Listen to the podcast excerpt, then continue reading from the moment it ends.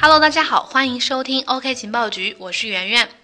最近啊，有媒体消息称，卢旺达中央银行正在研究如何提供官方的数字货币。今年啊，好像陆续有国家在不断的加入法定数字货币研发的队伍。目前来看，各国政府在对数字货币监管的同时呢，都已经开始关注到了区块链技术本身。而发行央行数字货币似乎成为了各国央行共同探索的方向。就在本月初，中国人民银行支付结算司副司长穆长春在演讲的时候表示，央行的法定数字货币正处于赛马阶段，并指出它将采用双层的运营体系，引发了业内的广泛关注。彭博社还报道称说，中国将成为全球首个推行央行数字货币的主要经济体。那么也有观点认为呢，这是中国主动应对 Libra 挑战的举动。其实啊，央行研究发行数字货币并非一时之举。根据公开资料显示，从2014年至今，央行在数字货币方面的研究已经经历了五年的历程。2014年年初的时候，在当时央行行长周小川的倡导下，央行已经成立了法定数字货币专门的研究小组，来论证央行发行法定数字货币的可行性。二零一六年一月的时候，央行首次提出了对外公开发行数字货币的目标，表示呢要争取早日推出央行发行的数字货币。二零一七年的时候，央行数字货币研究所在深圳正式成立。截至到今年八月四日，该所已经申请了七十四项涉及数字货币技术的专利。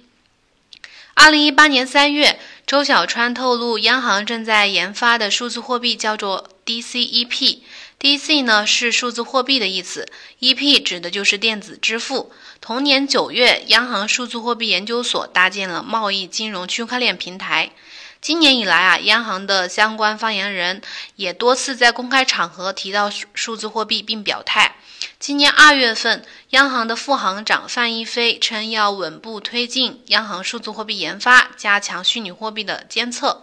今年七月份，中国人民银行研究局局长王信公开表示，国务院已经正式批准了央行数字货币的研发。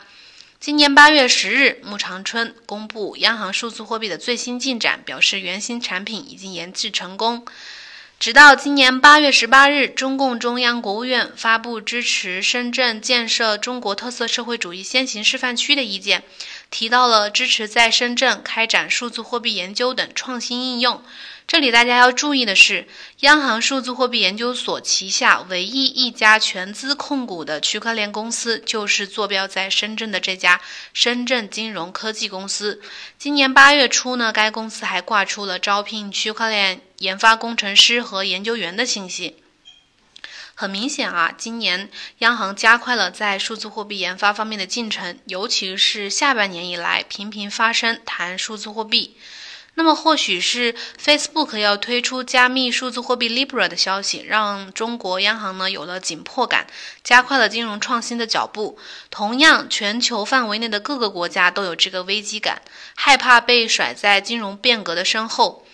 当加密数字货币在全球范围内共识越来越强，也给传统货币体系带来一定的威胁。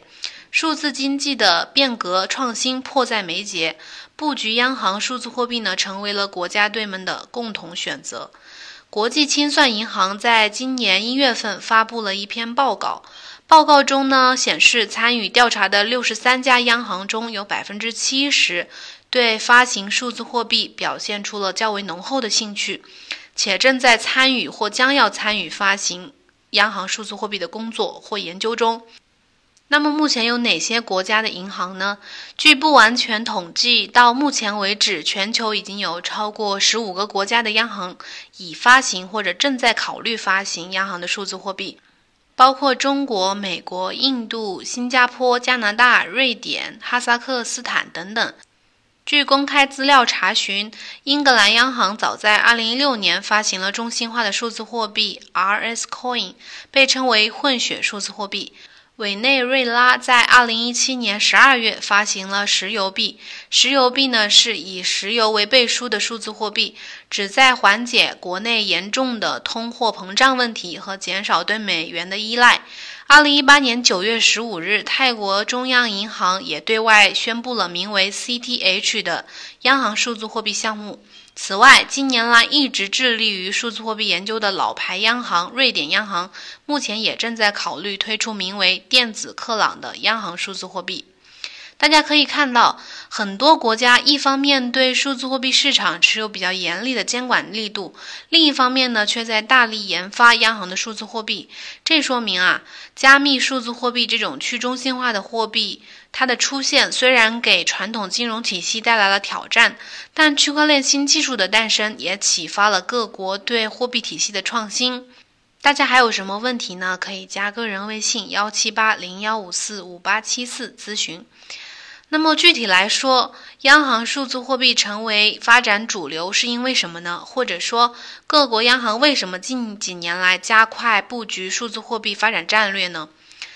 十年前，比特币的诞生给我们带来了区块链的技术，在比特币之后呢，又衍生出了上千种以区块链为底层技术的数字货币，在传统货币之外形成了另一套流通体系。十年后的今天。区块链技术已经迅速走进了大众视野，其价值呢已经被越来越多的人肯定，包括各国政府和一些行业的巨头机构。大家带着好奇又谨慎的态度开始学习如何看待数字货币以及区块链技术。那么，为什么央行数字货币会成为主流？主要有以下三大原因。第一呢，就是顺应技术变革。从货币属性看，以比特币为代表的虚拟数字货币是去中心化的，没有发行方，也不受第三方监管，不需要依赖国家信用支撑，天生自带公平与自由的光环。但价格的巨大波动给市场带来了巨大的投机空间，不受监管约束而导致的一些金融乱象，在一定程度上呢，会冲击某个国家的正常的金融秩序。而区块链作为一种分布式的账本技术，其最大的特点呢，就是去中心化、可追溯、不可篡改、匿名性等。在货币流通方面，确实存在巨大的便利性，能够提高业务效率，降低人为操作的风险。近几年来，已经在全球范围内广泛应用。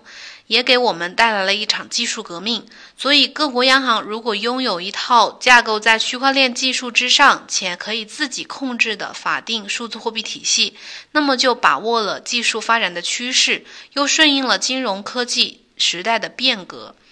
第二呢，就是为了应对现实问题。各国央行推出法定数字货币，通常还是出于当代社会现存问题的考量。比如委内瑞拉，我们都知道，去年国家已经陷入了严重的通货膨胀问题，原有的法定货币体系崩溃，所以发行了石油币。